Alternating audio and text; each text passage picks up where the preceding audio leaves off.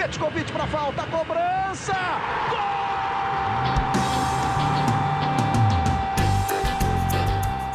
Está entrando no ar o podcast Sabe de quem?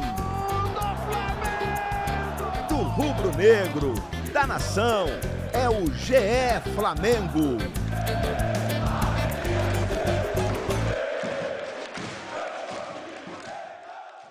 Você que se liga no GE, tá ligado aqui no GE Flamengo, podcast 100% pensado e dedicado para você, torcedor rubro-negro.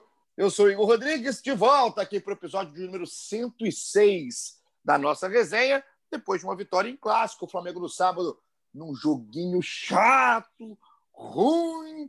Eita, nós! Mas fez aí os seus três pontos, 1x0 com o gol de Everton Ribeiro. E aí, aliviou um pouquinho a pressão, se não teve desempenho, teve o resultado. Flamengo fica com 42 pontos no brasileiro, cinco pontos atrás do São Paulo, que venceu o esporte também na rodada no domingo.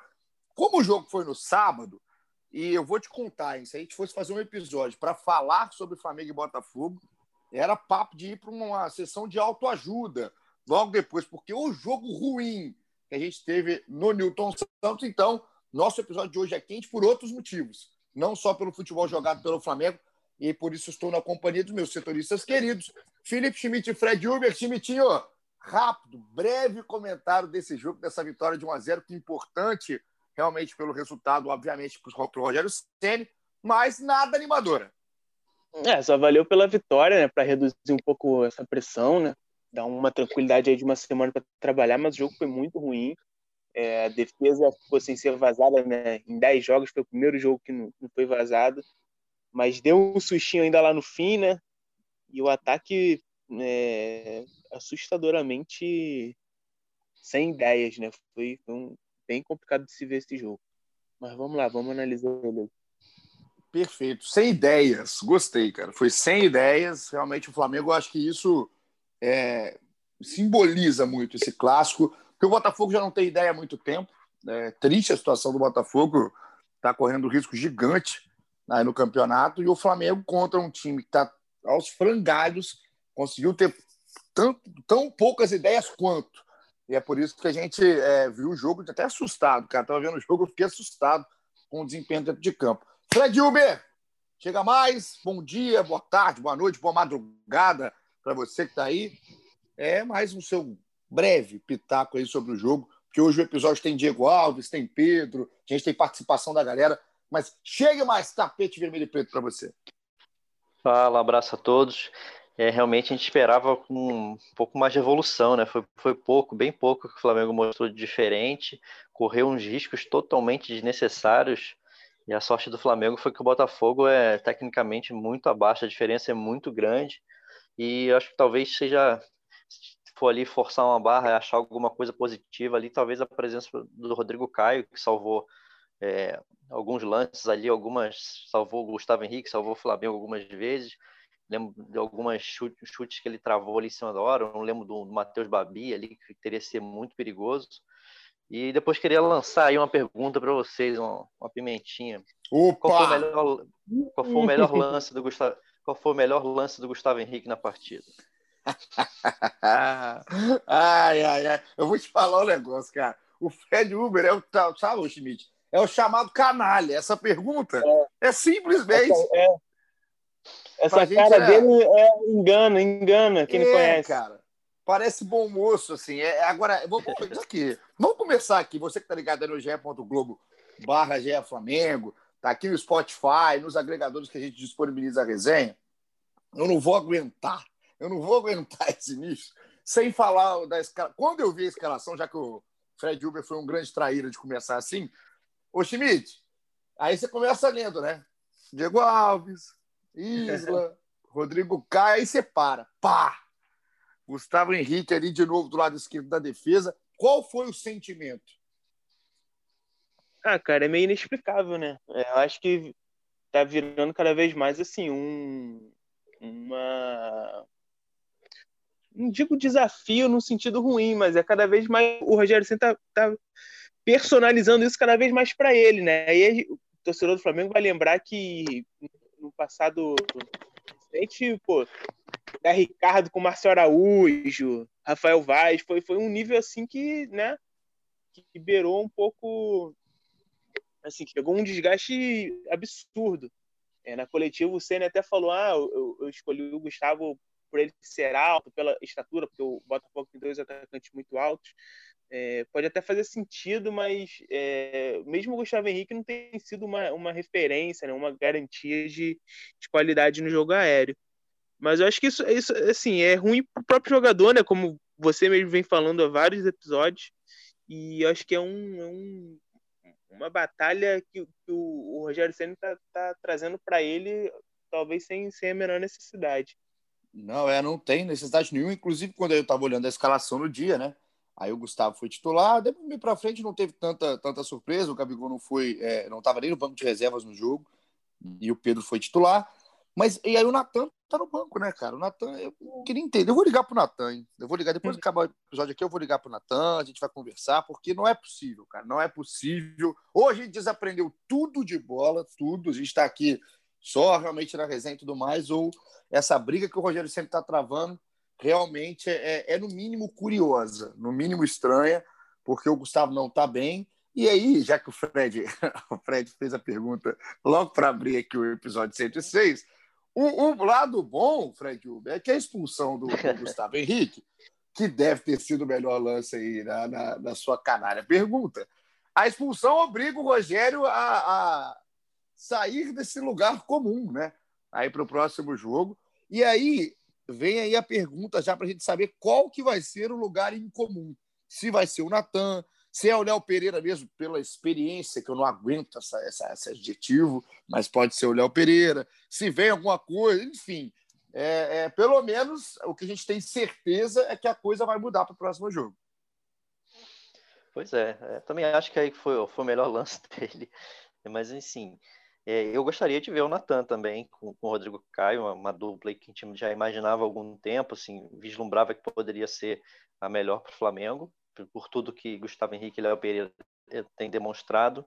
Eu não consigo nem fazer uma aposta para esse jogo, próximo jogo, que vai ser. Se tivesse que apostar, eu, eu iria no Léo Pereira, porque pelo, pela linha que o Rogério Ceni tem feito né, nesse, nesse início de trabalho dele, de, de colocar realmente jogadores. É, mais, mais experiente para jogar, assim, levando um pouco em consideração o momento técnico. Mas eu, eu gostaria que fosse o Natan, seria uma oportunidade ótima para ele, até para, se quiser deixar o Natan no bom, pelo menos ter justificativa, dar uma oportunidade, no mínimo ele tem que dar. É, não, quem ouve aqui o, o, a nossa resenha há, há, muito tempo, desde o início, ou pelo menos nos últimos episódios, deve achar que pra gente o Natan é o Maldini, né? Porque o que a gente pede o Natan, mas não é isso. É porque quem realmente está jogando tá abaixo do nível que o garoto apresentou desde aquele jogo contra o Palmeiras, aquele jogo que o Flamengo não tinha quase ninguém jogando no Allianz Parque. Desde lá o, próprio... o Natan seguraço, o próprio, né, o próprio Natan, cara, ele não deu brecha nos jogos que ele fez. É, rapaz. Tudo que ele fez, ele foi bem, ele não deu brecha. E agora, eu vou falar uma coisa também, eu acho que até que muito torcedor fala e tal, mas tem que tomar, tem que ter um pouco mais de calma mas o, eu vi o jogo do Sub-20 ontem, o Otávio não perdeu uma bola. O Flamengo perdeu para o Vitória por 2 a 1 de virada. O gol do Vitória foi no finzinho já, no contra-ataque ali, o Flamengo tentando ganhar. Mas o Otávio não perdeu uma bola no jogo ontem. Uma atuação muito boa. Eu acho até que tem que ter calma com o Otávio, ele está no Sub-20 também, né? Não é por acaso. Mas que atuação ontem. É mais uma opção, de repente, até para a próxima temporada ele tenha mais chance aí. Mas foi uma atuação muito boa dele. Ele jogou contra o Palmeiras também ao lado do Natan, né? Sim, sim. Não, ele é muito bom. Muito... O Flamengo tem zagueiro. O pior é o que parece até que não entra na nossa cabeça, é por isso que o Flamengo tem bons zagueiros aí na zaga. Tem o Ramon, lateral esquerdo. O Ramon deu o cruzamento ontem pro gol do Flamengo.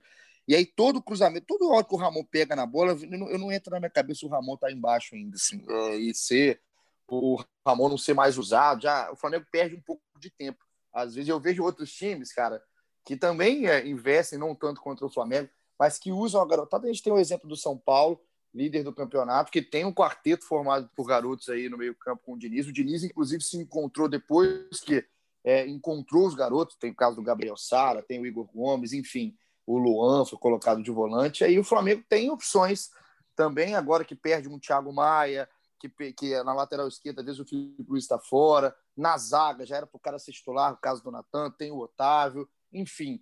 é, acho que o Flamengo às vezes perde um pouco de tempo insistindo em nomes que já não são mais sustentáveis, ou pelo menos que deveriam ter um pouco de desafogo, um pouco de respiro fora do time titular. Né? O titular, então, acho que até é, é, brincadeira a gente pensar em alguns nomes, mas até no banco de reservas, se a primeira opção um Gustavo Henrique hoje não ser o Natan, isso para mim não entra na cabeça. Vamos ver que, que o Rogério vai fazer para o jogo do fim de semana, já que ele não tem o Gustavo Henrique. Eu só acredito também que eu não vou ver o nome do Gustavo Henrique lá quando eu sair a escalação, mesmo com ele expulso. Mas. entra, entra, com um processo aí. Exato.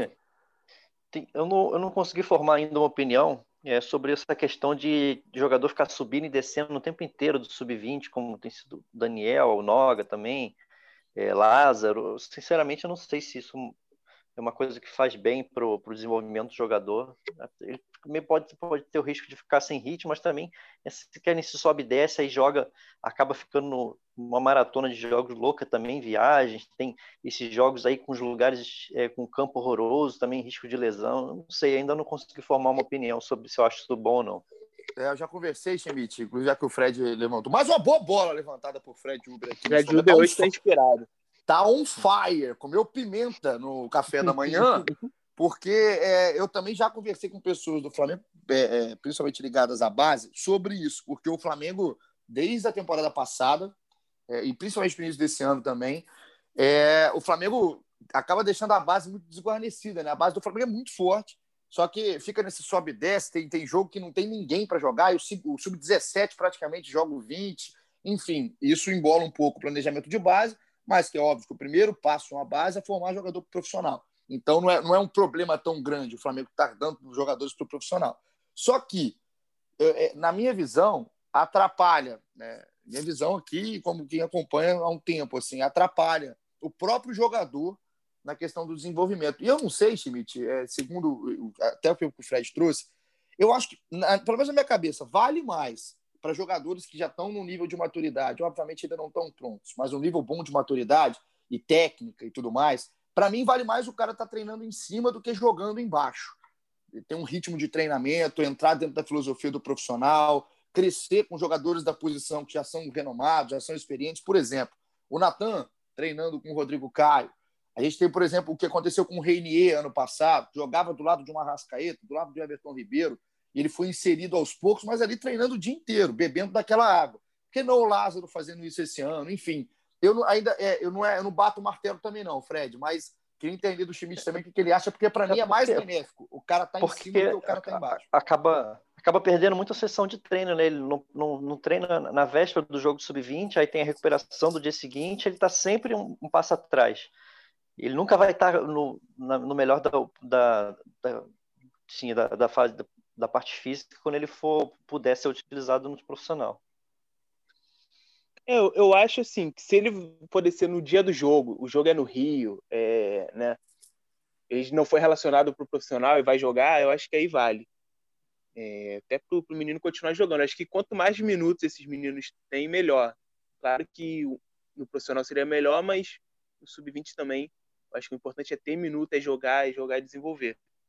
É, e para mim esse é o caso do nesse caso desse jogo para mim foi foi, foi foi, por isso assim né? O Noga o Ramon e o Lázaro não seriam relacionados desceram o jogo era no Rio mesmo não teria viagem não teria muito muita mudança então é, puderam jogar.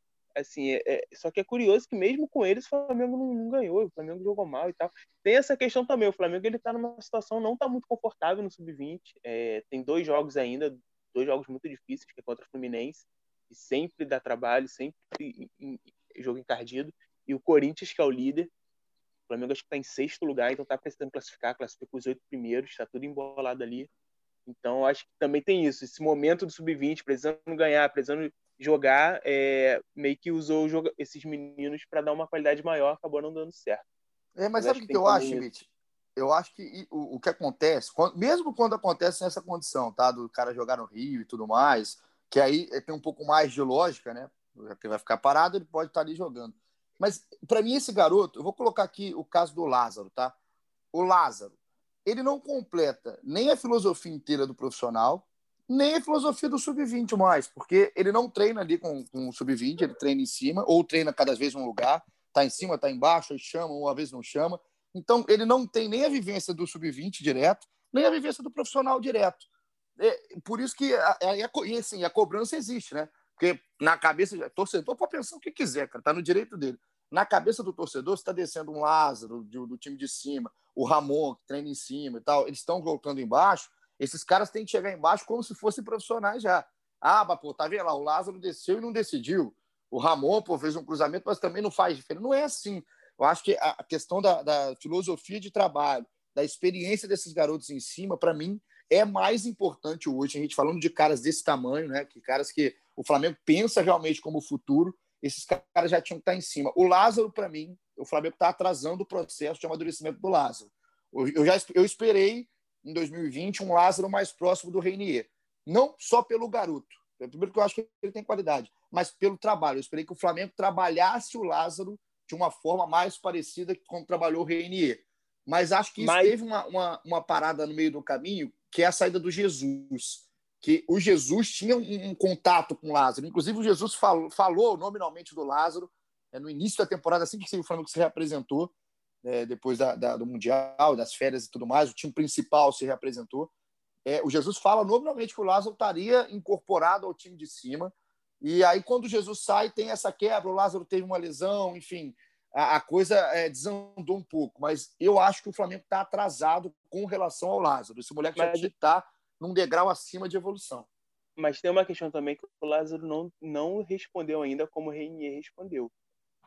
É, também Lázaro, não teve chance, né? Assim, teve pou, pouquíssimos Sim, minutos, né, Teve pouquíssimos minutos, mas é, ele ainda não mostrou muito no profissional na base, ele tem, ele tem alternado, tem jogo que ele faz gol, ele já fez algum um número de coisas importantes, não sei de cabeça agora. Mas, por exemplo, ontem ele foi, foi muito mal também e tal. Eu acho que atrapalha também essa transição, mas eu acho que o Lázaro ainda, ainda não deu a resposta, por exemplo, que o Renier deu muito, muito mais rápido. Claro, o Renier entrou num time do Jorge Jesus, né? Isso aí já resolve muita coisa, é, num momento totalmente diferente. Mas acho que o Lázaro ainda está tá pesando um pouco mais de, de cancha também para poder também fazer valer essas oportunidades. Mas, por exemplo, repente, por imagina... isso ele não está tendo tanto espaço. Mas imagina, cara, é, eu estou pegando aqui um recorte do Lázaro em agosto do ano passado. Que, por, que, por que esse recorte? Foi quando o Flamengo foi campeão brasileiro sub-17. Ganhou do Corinthians, um jogo é, que foi em uhum. Cariacica, inclusive. O Lázaro matou a pau no primeiro jogo, no Pacaembu e decidiu o, o, segundo jogo também. E ali, talvez, ali fosse o auge é, é, do Lázaro, assim, o, o auge é, de técnica mesmo do Lázaro, ele estava ele tava pegando fogo. Aí teve aquela passagem, né, Fred, pela seleção, que ele decidiu ali o, o Mundial Sub-17 pela seleção, Isso. o Guilherme Daladeia era o treinador, enfim. É, eu, ali, eu até conversei com o Daladeia assim, essa, recentemente, o Daladeia agora está num projeto no Guangzhou Evergrande da China, e falei muito sobre o Lázaro, sobre os jogadores pontuais, não só do Flamengo, mas o Lázaro foi um dos que a gente tocou. E ele, ele encheu a bola, falou: cara, esse moleque ele, ele vai crescer. Esse moleque tem, tem, tem pontos de evolução muito nítidos e não vai demorar. E aí, dali, desse crescimento, eu esperava meio que pelo menos uma curva só ascendente, né? E eu acho que nesse caminho o Flamengo errou. Nesse caminho o Flamengo demorou a, pelo menos, colocar o Lázaro com essa vivência de profissional. Porque o Renier, ele teve, o Renier, para mim o Renier, é, quando subiu, já subiu um pouco mais preparado que o Lázaro. Mas o Renier também bebeu mais ali, cara. O Renier estava ali direto, quando Sim. entrou, já entrou inserido num sistema Mas muito mais fechado, contexto, né? Era Exato. outro contexto também, né? Um, acho que, por exemplo, se ainda se a gente ainda está na sequência aí do Jorge Jesus e tal, de repente o Lázaro teria tido chance, mais chances e teria respondido melhor também. É assim, é, é, um, é um exercício meio de, também de, de, né, de adivinhação. Não tem muito como. É, o contexto é, o, do Flamengo o, mudou muito. O Lázaro entrou no, num time muito mais desfigurado, né? O Renier entrou no, na boa, digamos assim, né? Um time, ele muitas vezes entrava com jogo com jogo decidido, tinha uma pressão menor e tal, e, e realmente facilita muito o crescimento dele. É, e o Renier era, era, o cara, era, chamava, era o miúdo, né? Era o miúdo do Jorge Jesus, era ele. Sim. A, a aposta era, era ele, o jovem ali, que tinha que, que entrar. E o, o Lázaro acabou entrando com um monte de gente nova também junto. Acho que isso, isso acho que contribui também. Para a gente traduzir em números é, o que é o Lázaro no profissional do Flamengo, ele jogou até aqui 78 minutos, quatro jogos, É, jogou um jogo pela Libertadores, dois jogos no Brasileirão e um jogo na Copa do Brasil. Não marcou, mas enfim, não teve, nenhum momento teve uma sequência. O, o Lázaro, é, então, ele, por exemplo, jogou 11 minutos contra o Curitiba na vitória de 3 a 1 também é, é, joga na, entra né, naquele jogo com o Flamengo eliminado para o São Paulo no Morumbi também no finalzinho do jogo. Então não teve momento. Né? O Lázaro entrou só em momentos, eu acho que realmente ainda não teve essa sequência, não teve como se mostrar. E no sub-20, na temporada, o Lázaro tem cinco gols já, né, Schmidt? Você falou, tem cinco gols em 14 jogos. Aí o garoto. Então, 18 anos, é só para a gente lembrar. Uma a gente está falando de um cara sub-20, mas no início da trajetória dele no sub-20. Uma questão importante também é ele encontrar a posição dele também, né? Ele saber de quem que ele vai ser o reserva, que, que eu acho que, que é o que ele está trabalhando mais também. Se ele vai ser um, um cara que vai que vai é, ser o centroavante, se ele vai ser o, vai ser o reserva do Bruno Henrique, eu acho que isso também é muito importante para ele, ele achar o, o, espaço dele em campo para ele, ele poder entrar na equipe, ver onde ele vai render mais. A minha humilde opinião, é, o Lázaro, quando estava começando a explodir no Flamengo, começando a ficar badalado no Flamengo, no sub-17, enfim, o Lázaro era no 9, né?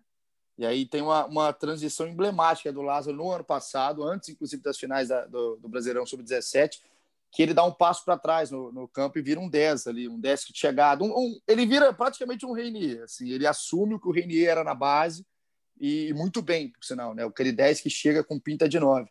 Mas é, eu não acho que ele seja o Bruno Henrique, tá? Não acho que ele seja de, nem de característica. Acho ele é, é um cara diferente de jogo comparado ao Bruno Henrique. Acho que ele é um pouquinho mais para dentro do campo e eu acho que ele tem que isso tem que ser definido realmente, porque como é um cara versátil que faz de tudo, acaba que isso se embola um pouquinho na cabeça é, é, de quem não acompanha. Pô, esse cara, esse moleque é o quê? Esse moleque é, é o, é o é. centroavante ou não? Acho que isso realmente vai vai ajudar o Lázaro a, a definir a sua entrada ao sul. Vamos ver, né? O que vai ser do Lázaro aí dentro do Flamengo. Espero que seja utilizado da forma certa, que esse moleque vingue, porque é, se não vingar vai ser uma surpresa, tá? vai ser uma surpresa grande porque dos caras que eu vi na base, o moleque é muito bom, é muito bom mesmo, sabe fazer gol, tem, tem estrela pra caramba. O que ele fez na final do Mundial contra a França não é à toa, não foi a primeira vez, então espero que o Flamengo utilize bem aí o garoto, dos, talvez essa temporada ainda, mas pelo menos aí trabalhe para a temporada que vem. Ele já está inserido dentro desse grupo. Schmidt, vamos para os assuntos do dia, os assuntos do episódio 106, porque a galera quer estar representada. Vamos colocar muita gente no papo. Vamos começar pelo Pedro, já que a gente está falando de ataque, está falando de gol, vamos começar por Pedro Guilherme. Não, nosso querido Pedro, o Flamengo tem aí até quinta-feira, dia 10, está previsto no contrato de empréstimo. É... Até o dia 10 tem que comunicar oficialmente a Fiorentina que vai exercer a opção. É... Ainda não fez isso, mas já assim, nos bastidores já, já, já é dado como certo que vai fazer. Falta só mesmo mandar aquele zap para a Fiorentina falando: ó, Pedroca é nosso. É, o total são 14 é milhões de né, euros. Schmidt? Só, só, mandar o e-mail, é só isso mesmo, mandar o e-mail é. e é, comunicando, né? Porque não tem pagamento de agora. Não tem é, pagamento exatamente. de entrada, né? Digamos assim. É, isso, são 14 milhões de euros, é, seis parcelas iguais, é, duas por ano, então agora não tem, como o Fred falou primeira parcela no ano que vem, no começo do ano que vem, depois no segundo semestre e assim vai. É, o Flamengo já já colocou no orçamento de 2021 esse valor das parcelas, né? Mais ou menos cada uma dá ali cerca de 15 milhões é, no orçamento do Flamengo, que ainda vai ser votado. É, a compra do Pedro é a única que está prevista. É, o Flamengo não contempla fazer nenhuma outra aquisição, nenhum outro investimento né? O que está previsto é, é continuar pagando as parcelas dos jogadores que foram comprados esse ano, Gabigol, Léo Pereira, Michael. Então, assim, tá, só falta mesmo o e-mail confirmando e aí, e aí já no ano que vem já viabilizar esse pagamento, né? O Flamengo deve tentar fazer caixa, está tá prevendo 168 milhões de, em vendas de jogadores em 2021, que é mais do que o dobro do que previa para esse ano. Então, provavelmente o Flamengo vai vender para fazer caixa, até para viabilizar essa contratação do Pedro. Mas, pelo visto, tá tudo, já está tudo certo. É mais o, o zap mesmo lá para a Fiorentina para falar que, que vai fazer. E o Pedro já Cara, tem um pré-contrato com o Flamengo, né? Cinco anos já, exercendo a opção cinco anos de contrato com o Pedro. Então, vamos mandar o zap, hein, Marcos Braz? Vamos mandar o zap, manda um e-mail. Não deixa para o último dia, que eu já, já me compliquei tanto na vida, Fred, com aqueles e-mails no deadline. Nossa, é. eu era péssimo com isso, rapaz. Sempre deixar. Aí eu tive que inventar o Miguel, né? Aí você inventa o Miguel. Não, é porque a minha impressora, Mandei. o meu Wi-Fi estava dando problema. Então, acho que o Flamengo está tá, é, tá tranquilo na situação do Pedro. E eu acho que a discussão aqui é, é meramente uma pergunta para que você responda o que eu já sei que você vai responder, mas tem que comprar, né, Fred? Não tem, não tem, o Flamengo não tem muito o que fazer. É, não pode esquecer esse meio aí de jeito nenhum. Nem que for o Pedro vale a pena, mesmo que o Flamengo é, é, precise vender no, na janela seguinte, o Flamengo vai tem, tem que exercer esse, esse, direito de compra, até porque vai ter lucro com o Pedro, mesmo que ele fique mais pouco tempo, seja saia numa, numa próxima janela seguinte. O Flamengo tem que exercer isso aí. E, na verdade, assim, a gente fala, é, só tem previsto a compra de um jogador, mas tem que pagar um monte de jogadores ainda. O Flamengo comprou todos parcelados. O Gabigol, a maior parte ainda não foi paga, falta acho que 90 milhões de reais ainda para pagar do Gabigol. Tem Léo Pereira, Michael, tem um monte de jogadores a, a, a, que o Flamengo ainda precisa comprar, de, dessas, pagar dessas parcelas. E não quer dizer que também que o Flamengo só, só, tem previsto, só tem previsto a contratação de um jogador, não quer dizer que o Flamengo não vai se reforçar também, né? São aquelas oportunidades é, de mercado. Empréstimo, é, vale é, lembrar que pode ser empréstimo. Lembro, por exemplo, Felipe Luiz foi um jogador que estava com o contrato encerrando, Rafinha, é, o Pablo Maria também estava no final do empréstimo. Assim, tem que é, isso aí é a missão da diretoria, né? Conseguir reforçar o elenco com criatividade e sabendo aproveitar as oportunidades boas.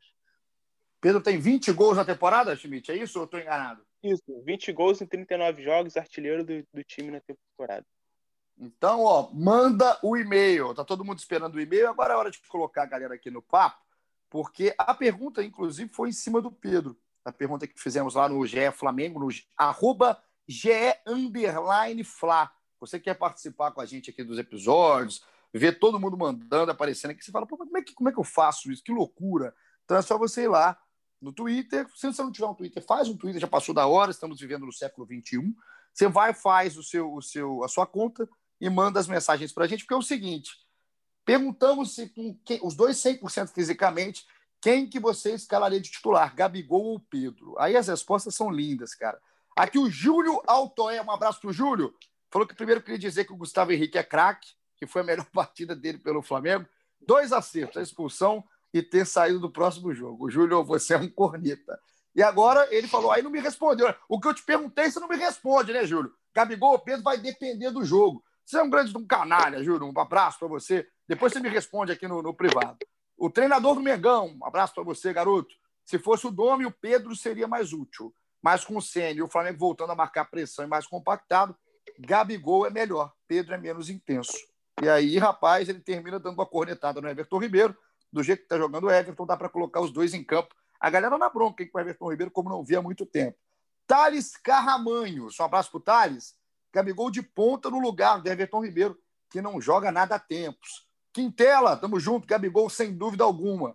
O Marcelo, lá do México, essa, essa audiência direto do México, um abraço para você, garoto. Escala os dois, coloca o Bruno Henrique um pouco no banco. torcida aqui tá querendo mexidas no time do Sene. O Lucas CRF falou que os dois são titulares. O Nicolas falou que estava esperando muito aqui o episódio, que era uma hora reclamando do Gustavo Henrique. Ele ama isso. Um abraço, mais um corneta.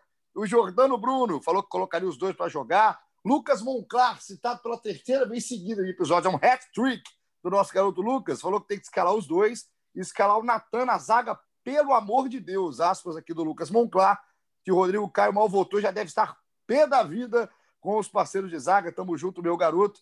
E o Bruno Simões falou que com os dois 100% fisicamente, ele até chora de emoção, a não ser que o Rogério resolva colocar o Gustavo Henrique ou o Léo Pereira na zaga, quem não tem como ser feliz. Eu vou te falar, hein? Como é corneta, hein? Como é corneta esse pessoal, por isso que eu gosto aqui do episódio. Então, para eu passar as perguntas, a pergunta que eu fiz para a galera, e o Júlio Altoé não me respondeu, Fred Uber, os dois 100%, joga Gabigol ou joga Pedro? Eu, eu vou mais na linha desse, desse amigo aí que mandou a mensagem que com esse estilo que o Rogério Senna tem armado o Flamengo, eu, sou, eu acho que prefiro a característica do Gabigol. É, com Bruno, ele mais próximo do Bruno Henrique, é, fazendo, dando mais mobilidade, é, com, com os meias conseguindo chegar mais também. Eu acho que, por característica, eu preferi o, o do Gabigol. Mas, pô, Pedro, eu acho que tem que jogar muito também. Eu acho que a missão do Rogério também tem que ser é, aumentar a minutagem, desse, equilibrar a minutagem desses, desses jogadores, porque ele precisa sempre dos dois é, bem preparados, né? Bem com ritmo, confiantes. É, acho que tem que. Eu prefiro o Gabigol, mas tentaria também bastante aumentar a minutagem do Pedro. Então, por, por enquanto, eu quero saber agora só que o Schmidt vai responder antes. Schmidt, você tem uma carinha que vai de Pedro. Cara, eu, eu vou ser muito sincero com vocês, eu não faço a menor ideia. Bom, bem bacana. cara, eu não sei responder essa pergunta, sinceramente, porque o Pedro tá muito bem, cara. É muito difícil tirar ele. É... Acho que vai de... vou fazer vou fazer aquela resposta ah. em cima do muro. Depende do jogo, hum. depende da fase. Ah, você é hoje, igual o Júlio exemplo, então. Ah. Hoje, por exemplo, hoje, hoje, por exemplo, de repente eu tiraria o Bruno Henrique. Não acho que o Bruno Henrique esteja, apesar de ter ido bem contra o Racing, deu uma melhorada contra o Racing, mas pegar um recorte maior, ainda não acho que o Bruno Henrique esteja na melhor fase dele, entendeu? Eu tentaria Pedro e Gabigol hoje, na fase atual, mas pode ser que amanhã, por exemplo, o Everton Ribeiro não esteja jogando nada e eu, de repente eu tente o. Eu possa usar o Pedro no lugar dele, ou então o Pedro também comece a não jogar e, né? Mas hoje, de repente, é. eu estaria o Bruno Henrique. Quando eu falei negócio de equilíbrio, de minutagem, acho que entre os três também. Isso inclui o Bruno Henrique também, que de vez em quando tem que sair também. É, eu, eu, eu, vou fazer uma coisa aqui. Eu, eu entendo o Schmidt em cima do muro, porque é difícil pra caramba mesmo. São dois grandes jogadores, estilos diferentes. Mas na minha cabeça, os dois têm que estar em campo. Os dois têm que jogar. E para os dois jogarem, obviamente, vai ter que sobrar para alguém ali do meio-campo. E eu não consigo. Não Você consigo. acha que tem Gabigol e Pedro? Isso aí eu é acho que os dois têm que jogar. Ah. Eu acho que sim. É, na, minha, na minha cabeça, tá? Com, com todo mundo 100% e todo mundo jogando ali, né? É, o que está jogando agora, de momento. Se todo mundo tivesse 100%, 100%, e tanto, tanto na forma física como na forma técnica e tudo mais, eu não mexeria no time do ano passado. Acho que o time do ano passado, jogando o que jogou ano passado, joga do mesmo jeito e o Pedro entra sempre com mais minutos, pode até revezar um jogo sim, jogo não, mas o meu time titular seria do ano passado. Com a forma técnica do jeito que está agora, eu jogaria com os dois. Eu acho que os dois, inclusive, estão à frente do Bruno Henrique, do Everton Ribeiro. O Arrascaeta talvez está um pouco à frente deles ainda.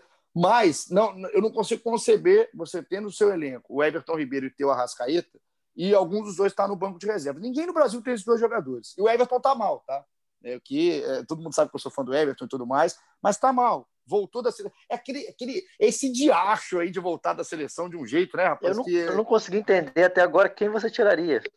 Eu vou tirar o Bruno Henrique. Não, então, vai acabar tirando o Bruno Henrique. Driblou, ele falou. É. Então, eu, eu, eu fui meio arrascaeta nesse momento, eu driblei, driblei, mas eu, eu, tiraria, eu tiraria hoje, hoje, eu colocaria o Bruno Henrique no banco um pouco, porque eu acho que Everton Ribeiro e Arrascaeta não dá para tirar, mesmo que os dois não estejam em forma técnica é, tão grande, mas o Bruno, talvez saindo desse primeiro momento, ele pode até é, dar uma acordada, rapaz, porque o Bruno Henrique, é, é, ele faz, talvez seja o cara mais diferente em característica, né? é o cara de mais velocidade, os outros não são, cara de explosão, babá, babá, mas o Bruno não consegue, não está conseguindo ser esse cara. Ele está vivendo muito mais da, do que ele fez já pelo Flamengo, até no, no, início do ano, do que vem fazendo. Então, hoje o meu time teria Gabigol e Pedro e não teria o Bruno Henrique.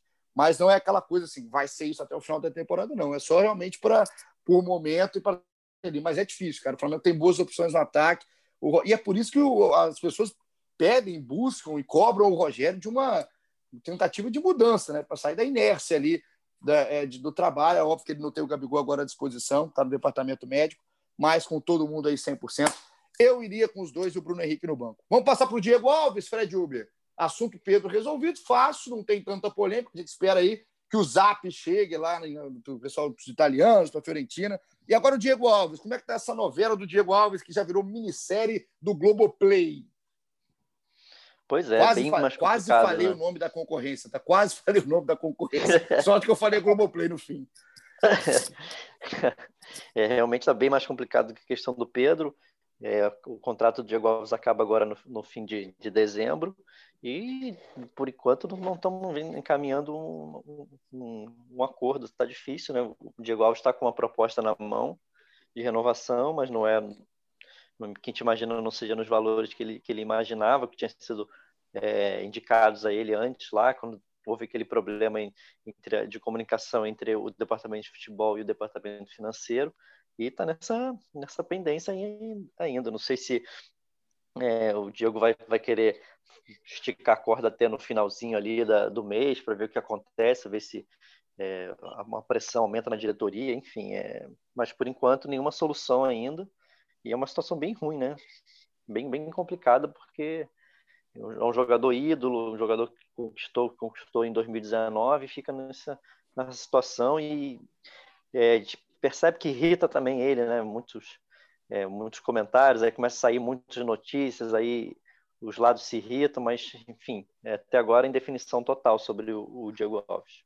É uma, é uma situação difícil, né, né, Schmidt, realmente, assim, e tem muito disse-me-disse.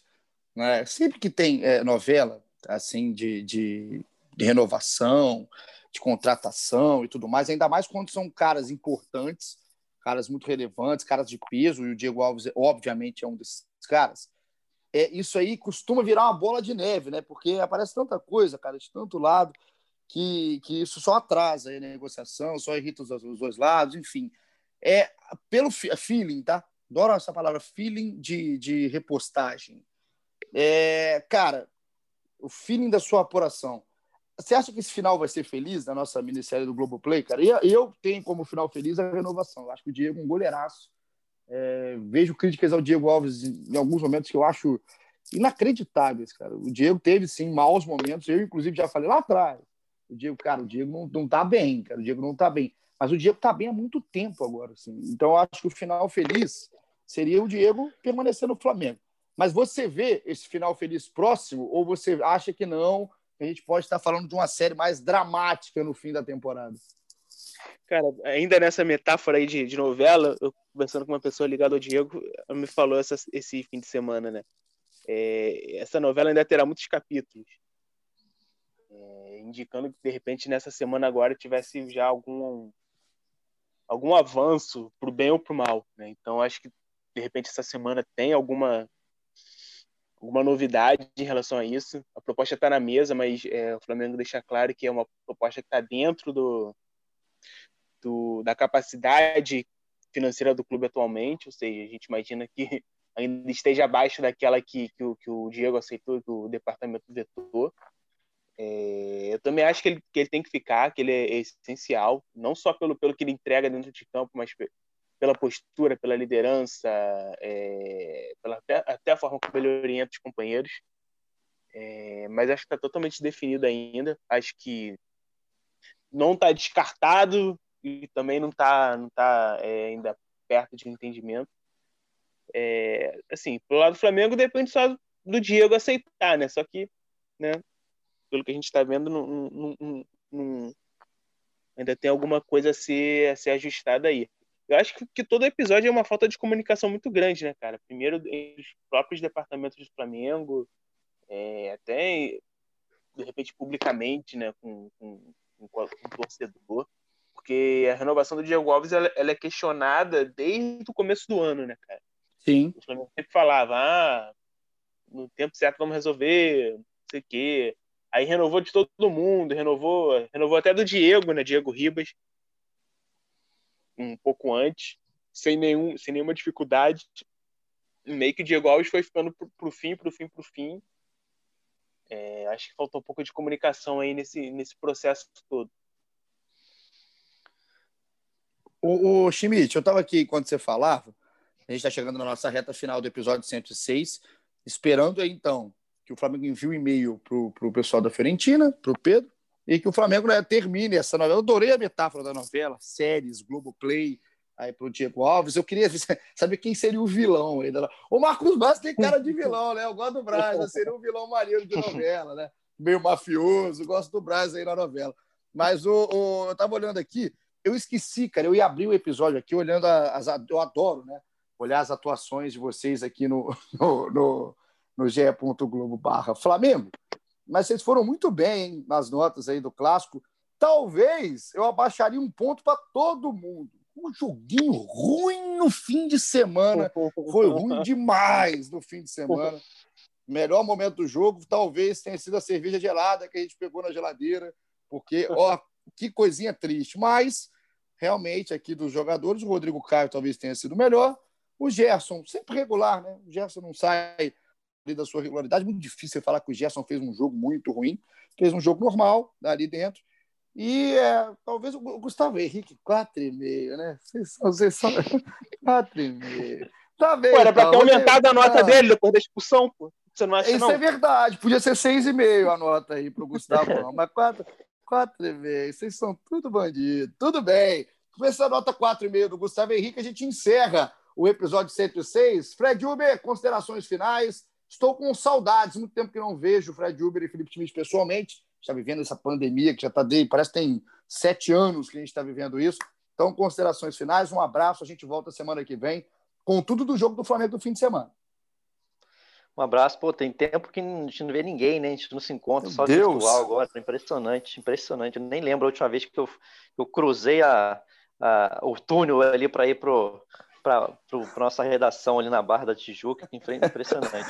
Mas Bom, vamos uma expectativa agora boa do Flamengo, assim, a rodada, apesar do São Paulo não ter São Paulo ter vencido, não foi uma rodada de todo ruim, mas o Flamengo consegue mostrar mais, mais evolução, mais pontos de evolução contra um time encardido aí, é, que vai ser na, nesse próximo, na próxima rodada.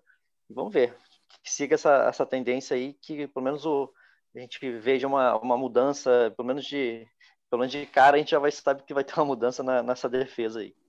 Então é isso, Fred. Você que está em casa ligado, o Flamengo joga no domingo contra o Santos, dia 13 de dezembro, a véspera do meu aniversário. Eu faço aniversário dia 14, então, viu? Bem bacana, muito obrigado. Eu queria só realmente esse urru do Felipe Schmidt para eu ficar mais feliz. Schmidtinho, tamo junto. Eu, a gente volta então no dia 14. Estarei aqui no, no seu aniversário. aniversário. Exatamente. Edição especial. Edição Vai especial. Estar? Claro. Claro que eu vou estar, porque eu não estaria. Eu sou uma pessoa de outros caminhos. Agora minha vida está mudada. Estarei aqui no dia 14, no meu aniversário, esperando os parabéns da nossa Ia audiência. Ia ser difícil se fosse dia 15 de manhã, né? Dia, dia 15 é, de manhã é difícil. dia 15, dia 15, infelizmente não dava, porque eu tenho compromisso.